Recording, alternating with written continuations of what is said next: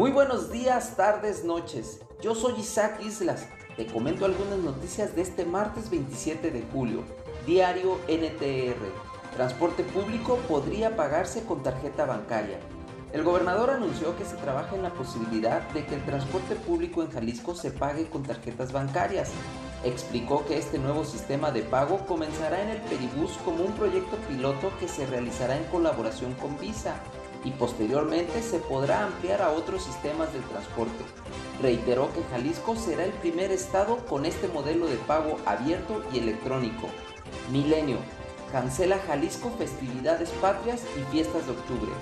El gobierno estatal no realizará celebraciones con personas por motivo de los días patrios y pedirá a los presidentes municipales que también omitan las celebraciones con concentración de personas debido al rebrote del virus COVID-19. Además, las fiestas de octubre también serán canceladas por segundo año consecutivo.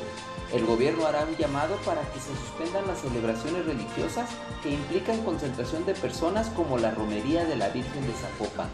Mural, Jalisco entre los estados más violentos. De acuerdo con cifras presentadas por el presidente de México, durante este fin de semana Jalisco ocupó el tercer lugar nacional con mayor número de homicidios, sin embargo, durante su rueda de prensa, el gobernador respondió que es un error medir la política de seguridad por el número de homicidios y aseguró que en 10 días más dará a conocer el corte de los 7 meses del año en materia de seguridad. Durante la mañana de ayer, una comandante de la policía del Salto fue acribillada por al menos 8 sujetos armados. Tras la agresión, su padre, una mujer y otro hombre no identificado también resultaron asesinados.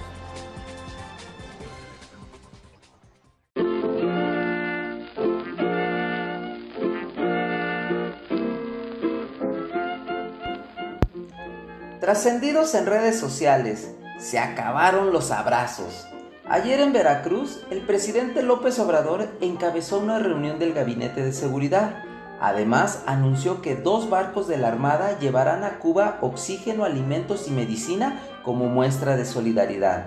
Sin embargo, cuando un joven mexicano de 15 años intentó pedirle ayuda ante el desempleo de su madre, a los escoltas presidenciales se les olvidó eso de los abrazos y le propinaron tremendos puñetazos.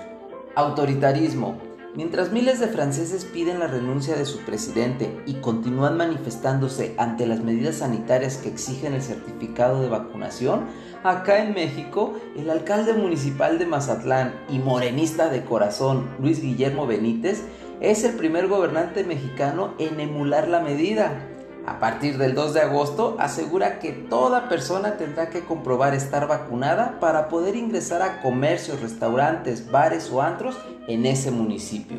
Solidaridad.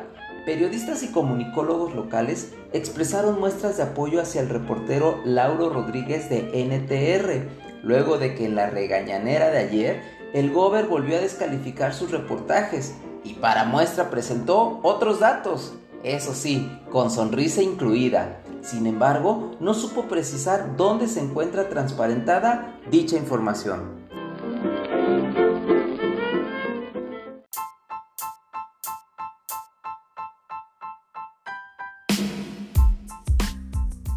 Y por último, ¿qué pasó durante la noche?